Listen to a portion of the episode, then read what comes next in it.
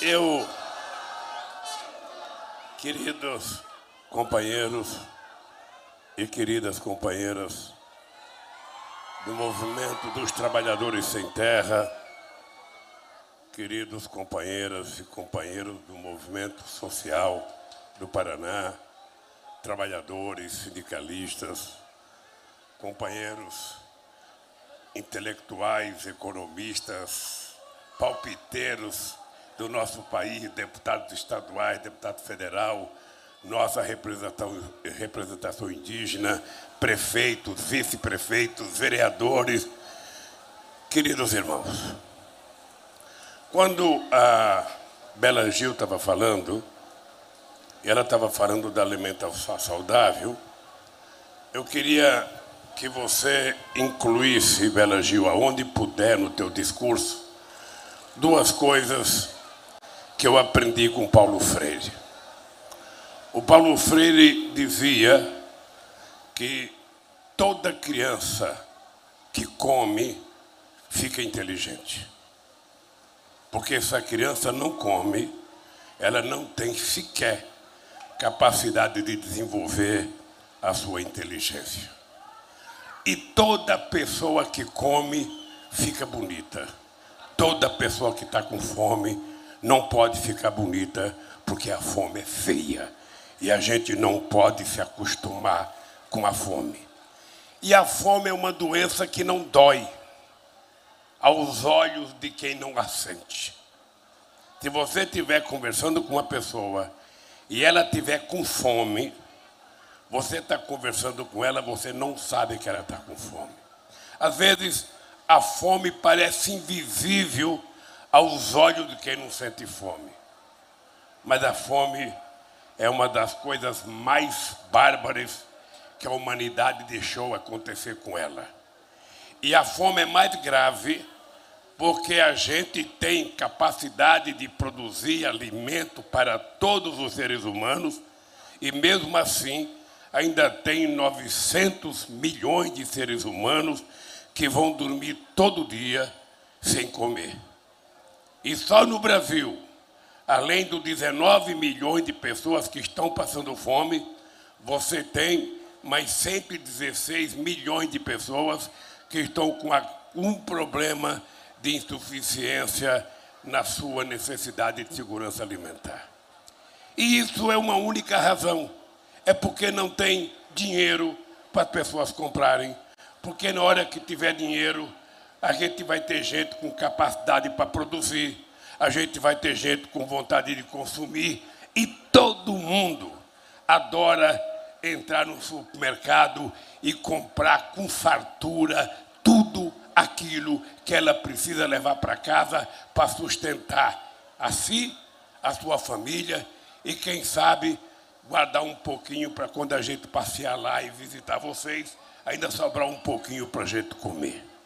Eu queria começar dizendo isso, porque muitas vezes a gente não trata a questão da desigualdade no planeta Terra, desigualdade na rua que a gente mora, desigualdade no movimento que a gente participa, a gente não trata com o carinho que precisa ser tratado. Esse mundo não precisa ser desigual. Esse mundo tem um ar que é coletivo tem a água que deveria ser coletiva. Esse mundo tem as florestas que poderia ser coletiva. A sabedoria dos nossos antepassados, ela tem que ser coletivizada. Nós não precisamos que ninguém se apodere das coisas. Sabe, como nesse momento em que um cidadão gasta milhões de dólares para sobrevoar um foguete para saber se tem alguma terra para ele explorar no espaço, enquanto perto da casa dele tem crianças dormindo na sarjeta, dormindo na guia, sem ter um bocado de comida para comer. Bem, a segunda coisa que eu queria falar era de agradecimento ao Sem Terra. Obviamente que hoje já faz dois anos que eu estou agradecendo, mas toda vez eu agradeço. Eu lamentei que o Bajo não tenha ido ontem lá no Sindicato da Construção Civil porque foi uma choradeira coletiva.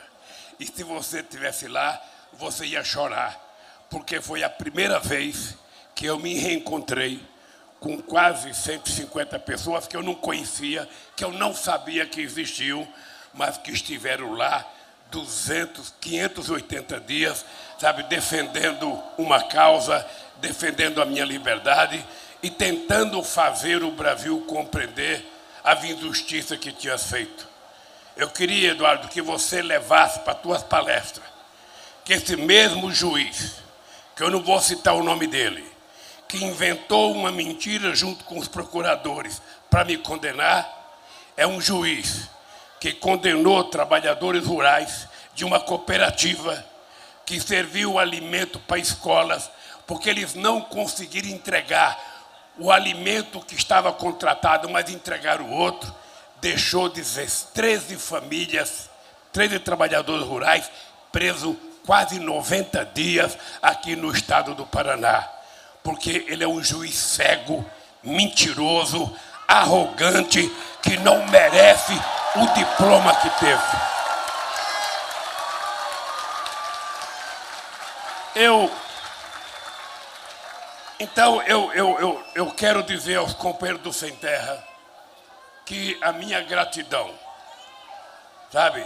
Porque a nossa relação é antiga. Para quem não estava nascido aí em 84, é importante vocês saberem que eu estava no Congresso de Fundação do Movimento Sem Terra, em Cascavel, em 1984. Então, a minha solidariedade ao Sem Terra é, é, uma coisa, é uma coisa que está na carne, que está no sangue, é quase que uma profissão de fé. E quando o João Pedro cobra, quando o João Pedro fala e quando o João Pedro às vezes parece que está sendo duro comigo e com outras pessoas, eu posso dizer para vocês: quisera Deus que todo ser humano tivesse um companheiro da qualidade de João Pedro Stedley para te chamar a atenção quando você não está fazendo as coisas corretas. Então, ao movimento, ao movimento Sem Terra, meus agradecimentos. Eu, quando cheguei aqui, eu fui num departamento ali, ver uma quantidade de fotos, uma quantidade de cartas, e eu estava de máscara, e de máscara é bom, porque a gente fica com vontade de chorar, a máquina, a máscara encobre um pouco, e eu agora estou podendo falar para vocês sem chorar. Mas eu só queria dizer baixo, porque eu sei o herói que você foi na coordenação não dito por alguém do Sem Terra, dito por todas as pessoas de Paraná, do Brasil inteiro e gente que visitava aquele acampamento. As pessoas diziam: tem um cara de valor aí, que é um companheiro chamado Bajo, que é um dos responsáveis pelo sucesso e pela manutenção das pessoas. Ah, bem, vocês não têm noção o quanto vocês lavavam a minha alma todo dia de manhã, quando eu escutava Bom Dia, Presidente Lula. Todo dia, duas horas, quando eu escutava Boa Tarde, Presidente Lula. E todo dia, sete horas da noite, oito horas, quando vocês gritavam Boa Noite, Presidente Lula. É uma coisa, essa, essas três palavras vão ficar na minha cabeça para o resto da vida, porque vocês não têm noção do gesto que vocês fizeram. Eu não conheço, na história contemporânea da humanidade, em algum momento, mesmo o nosso querido Mandela, ficando preso 27 anos, não foi possível naquela época organizar uma vigília na porta da cadeia para libertar o Mandela, e vocês fizeram um fato que deveria entrar no Guinness Book, porque foi o maior gesto de solidariedade que eu já soube de conhecimento na história contemporânea. Parabéns, parabéns então para vocês. A segunda coisa, a terceira coisa que eu queria falar para vocês é a entrada do movimento sem terra no mercado de capitais. Porra! Eu, quando via o Eduardo Moreira falar, eu estava preso quando eu recebia os pendrive com a fala dessas pessoas. Eu falava, que porra de cara esperto é esse? Eu nunca vi ninguém saber tanto. Eu falei, puta merda, vou contratar ele para ser meu assessor. Porque vai ser sabido assim. Mas aí, quando o Pacífico inventou de levar a proposta de organizar a agroindústria e financiar, eu achei uma coisa extraordinária. Porque era a primeira vez, era a primeira tentativa, sabe? Não era fácil, ninguém não acreditava e ele conseguiu. É uma, não tem problema, mas tudo começa com o primeiro passo. A caminhada que a gente faz, aquele muro da China, que é o único monumento da Terra visto da Lua, para começar aquilo teve um primeiro tijolo, uma primeira pedra, alguma coisa que fez. Então, Pacífico, meus parabéns pela ousadia revolucionária de tentar mostrar que acesso a dinheiro para investimento em setor produtivo não pode ser privilégio de rico, não pode ser privilégio de meia dúzia de pessoas, tem que ser um direito de todos. Dito isso, eu queria dizer a quarta coisa importante. Eu estou particularmente feliz por esse jovem, depois de muita teimosia, finalmente ter entrado no Partido dos Trabalhadores para fazer o seu quarto mandato, o seu quarto mandato, sabe, como governador. O Riquião, o Riquião é aquela coisa, mais ou menos como João, como João Pedro Stedley.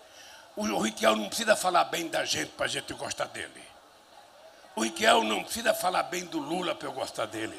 O Riquião me faz gostar dele pelo gesto.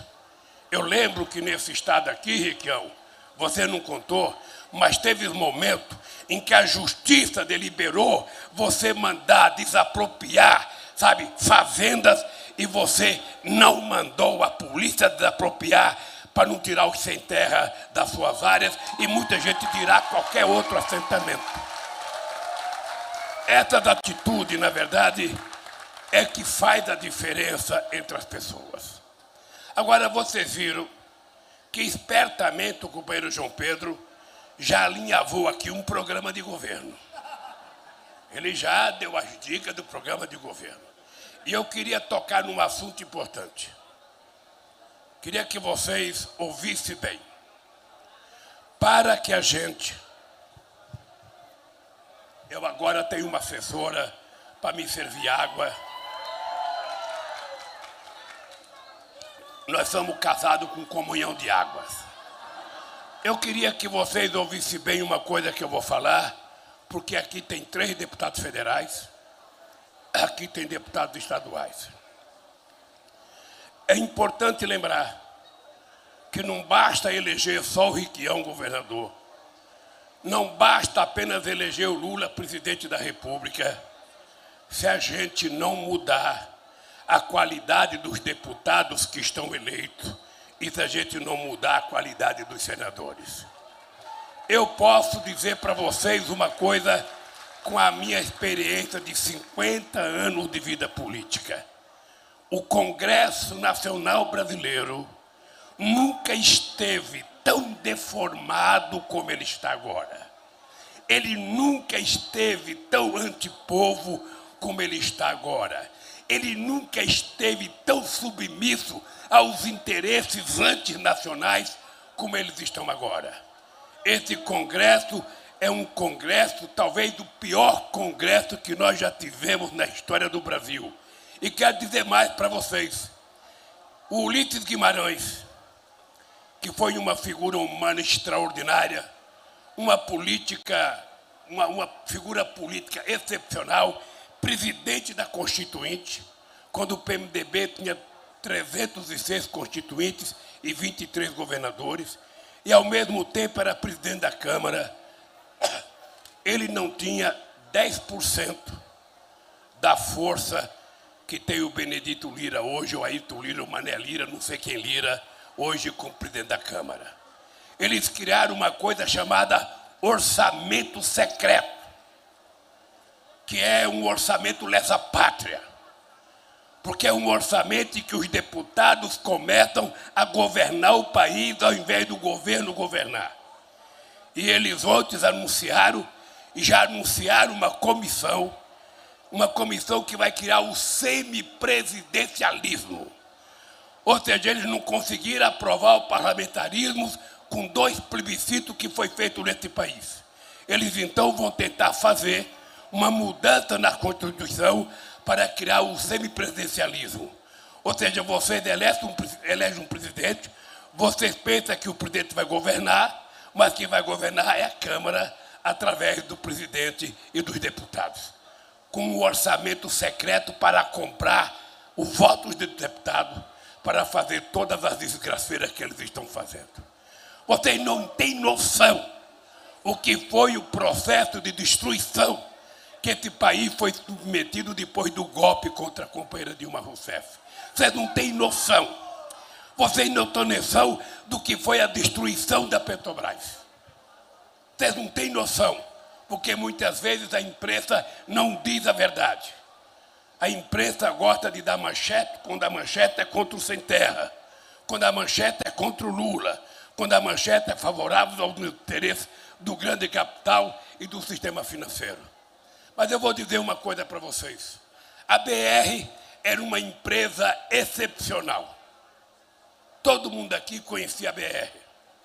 Pois bem, eles destruíram a BR, fatiaram a BR.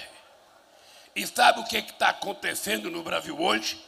Nós temos 392 empresas importando gasolina dos Estados Unidos. Quando a gente é autossuficiente na Petrobras, quando a gente, depois do pré-sal, a gente tem gasolina suficiente, o que não temos é refino. Porque nós estávamos fazendo uma refinaria no Maranhão, uma outra refinaria no Ceará, e eles pararam de fazer as refinarias. E se quiser fazer uma nova hoje, Eduardo, vai demorar pelo menos de 5 a 7 anos para fazer uma nova refinaria. Enquanto isso, a gente está pagando gasolina em dólar quando a gente recebe um salário em real, quando os trabalhadores da Petrobras recebem em real, quando as plataformas são fabricadas com real.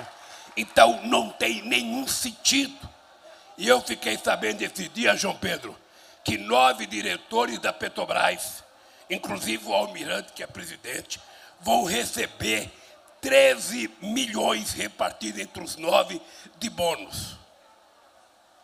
Ou seja, então a Petrobras ela está tendo lucro exorbitante, não para investir em tecnologia, não para investir em autossuficiência, ela está tendo um lucro extraordinário para dividir entre os acionistas, sobretudo os acionistas americanos, em detrimento da miséria e da estagnação do crescimento econômico desse país e da miséria do povo brasileiro.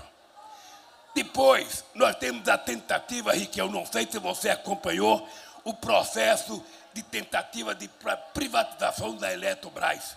Os deputados precisam aprender uma lição, ô Zeca, Gleice. Os deputados não podem deixar o Tribunal de Contas fazer o que ele quer.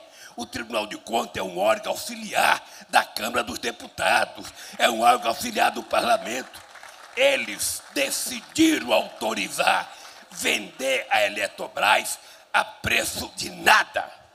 E sem uma empresa como a Eletrobras, a gente jamais conseguiria fazer um programa Luz para Todos que custou 20 bilhões de reais e, na sua grande maioria, pago pelo governo federal, porque uma empresa privada não vai fazer uma ligação de luz elétrica na casa de um pobre que não possa pagar.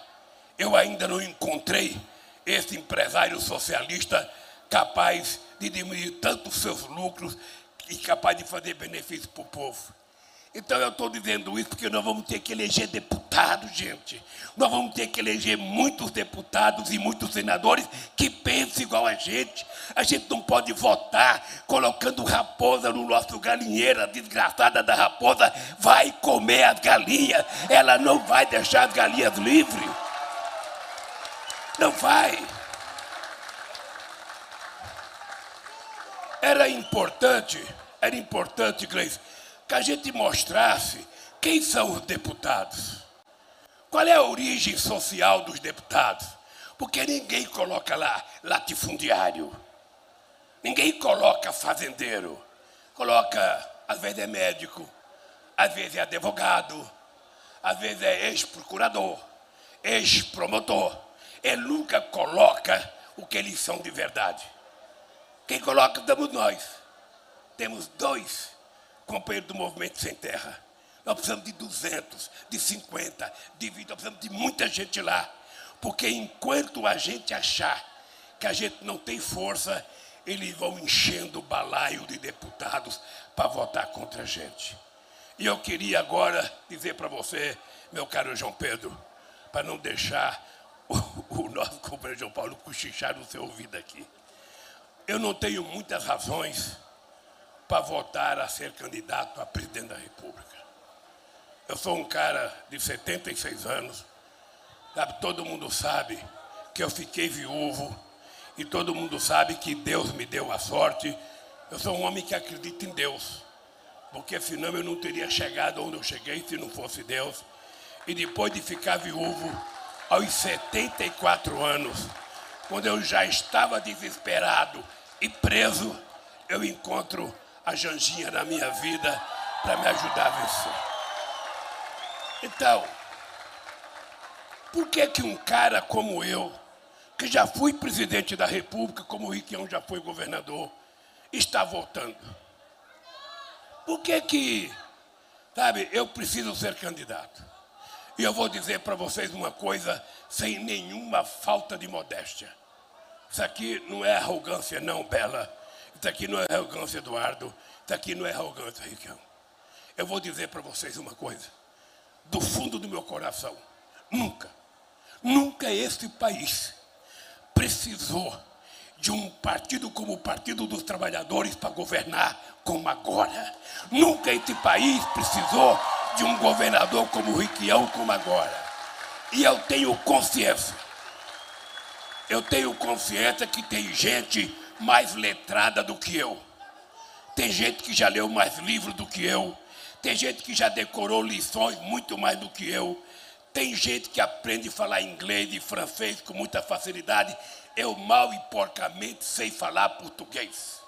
Agora eu vou dizer para vocês: não tem nenhum dos concorrentes que entenda 10% da alma do povo brasileiro como eu entendo a alma do povo brasileiro.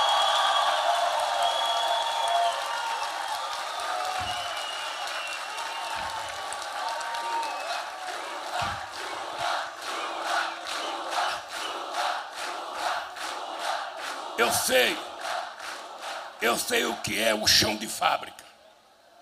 Eu sei o que é ficar desempregado. Eu sei o que é ficar sentado numa mesa sem ter um bocado de feijão ou arroz para comer.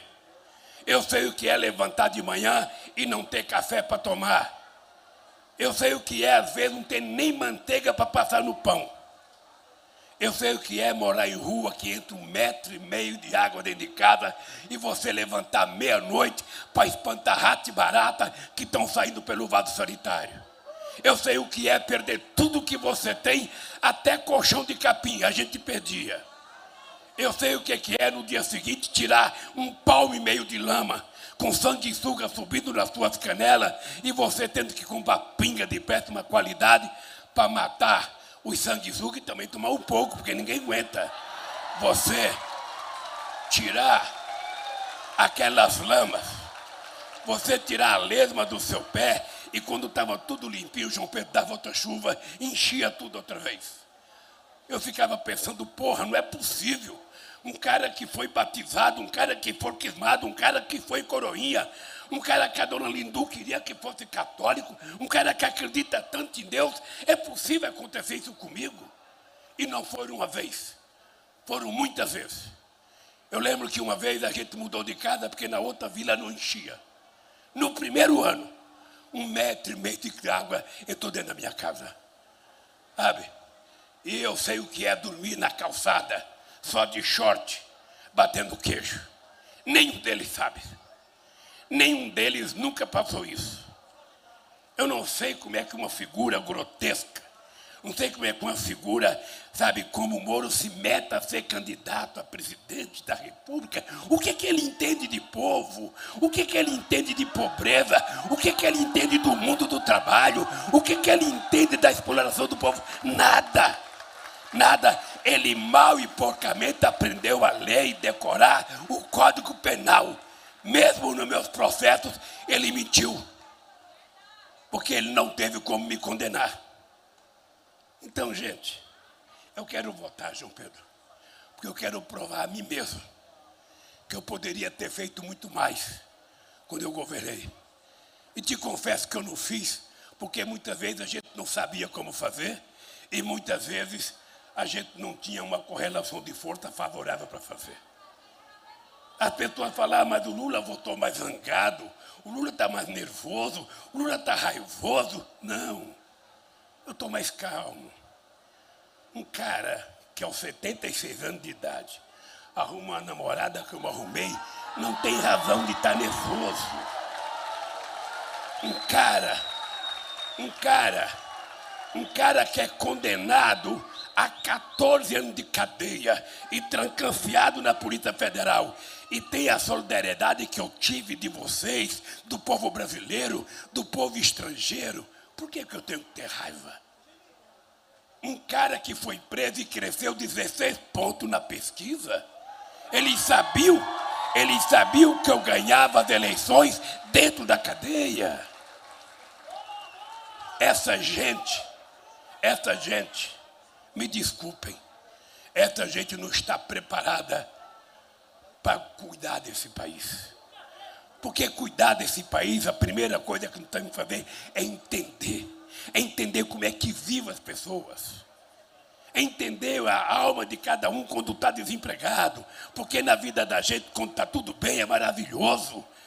Mas quando as coisas estão ruins, às vezes as pessoas desaprenderam a ser solidárias. As pessoas foram perdendo fraternidade, as pessoas foram perdendo sensibilidade. O humanismo está perdendo para o algoritmo.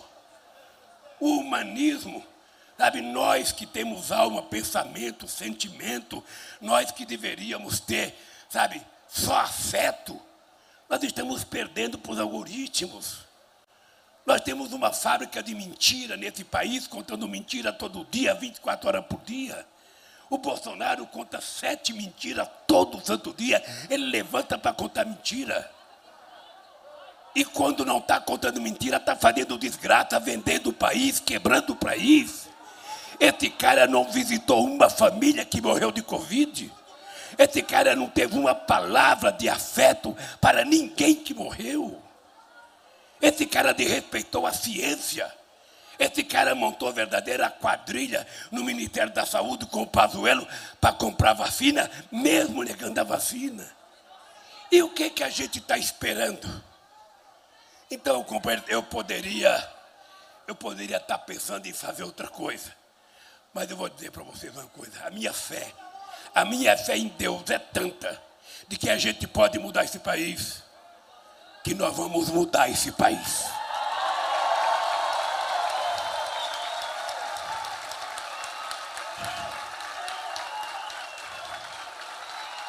Eu tenho tentado, eu tenho tentado simplificar, porque em política econômica a gente não fica discutindo muita coisa, porque você não pode dizer tudo o que você vai fazer.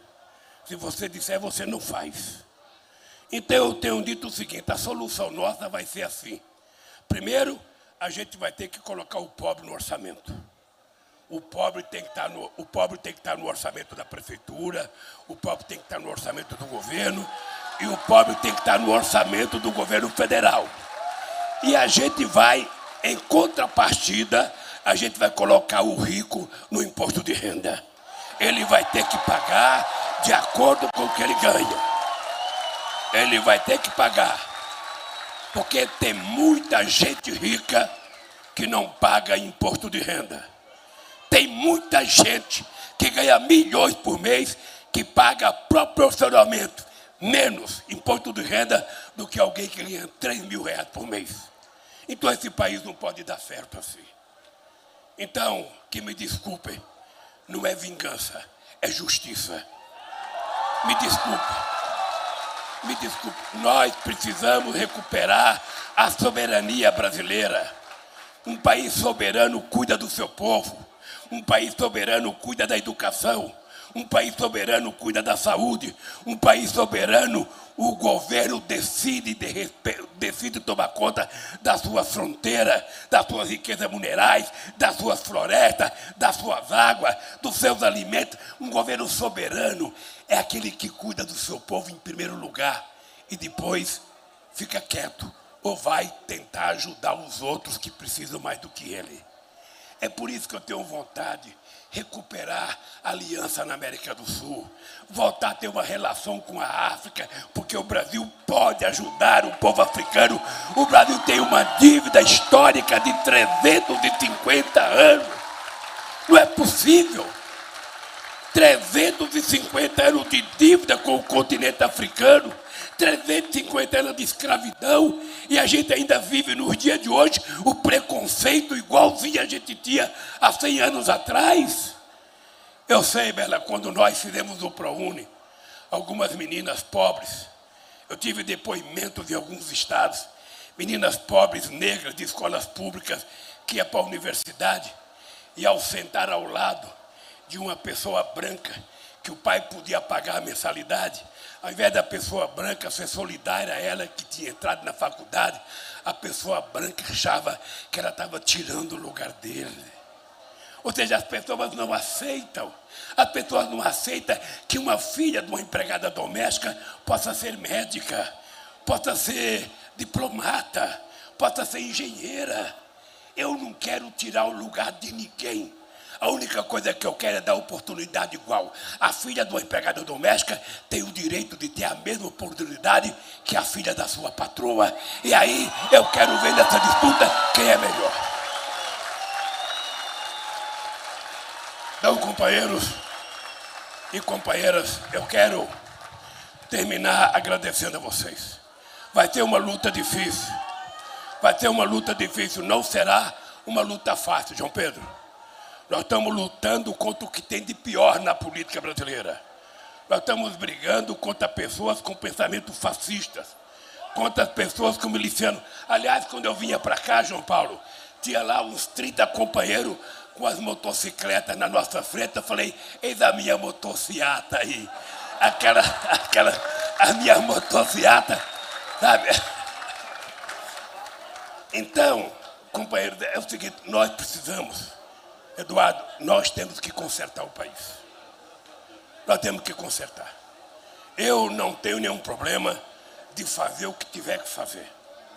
Vou fazer o que tiver que fazer para que a gente possa mudar. Agora, durante as eleições, eu vou pedir voto para deputado. Eu vou pedir voto para deputado. Vocês tratem de lançar candidato a deputado, porque nós precisamos de pelo menos uma metade de, de deputados bons porque senão a gente não consegue aprovar. A gente não consegue fazer as coisas. E vocês não sabem a sede que eu estou de fazer. Vocês não sabem. E vou dizer para vocês: podem tratar, João Pedro, podem tratar de organizar sua tropa, porque o programa de governo não será um programa de governo meu. Será um programa de governo construído pela sociedade brasileira para atender às necessidades da sociedade brasileira. E por isso, eu tenho certeza, eu tenho certeza que no dia 2 de outubro, o povo vai dar um golpe no fascismo. O, o povo vai dar um golpe, sabe, nesse, nessa, nesses milicianos e a gente vai restabelecer a democracia e o prazer pela vida nesse país. A gente vai voltar a falar de amor, a gente vai voltar a falar de solidariedade, a gente vai voltar a falar de fraternidade, a gente vai fazer distribuição de livros e vamos acabar com essa venda de armas que só interessa a fascista nesse país. As crianças não precisam aprender a tirar, as crianças precisam aprender a estudar como aprendem aqui nas escolas do Movimento Sem Terra e dos assentamentos. Portanto, companheiros e companheiras, eu sozinho valho muito pouco, mas junto com vocês nós seremos invencíveis. Um beijo no coração de cada companheiro e de cada companheiro. E até outro dia, se Deus quiser.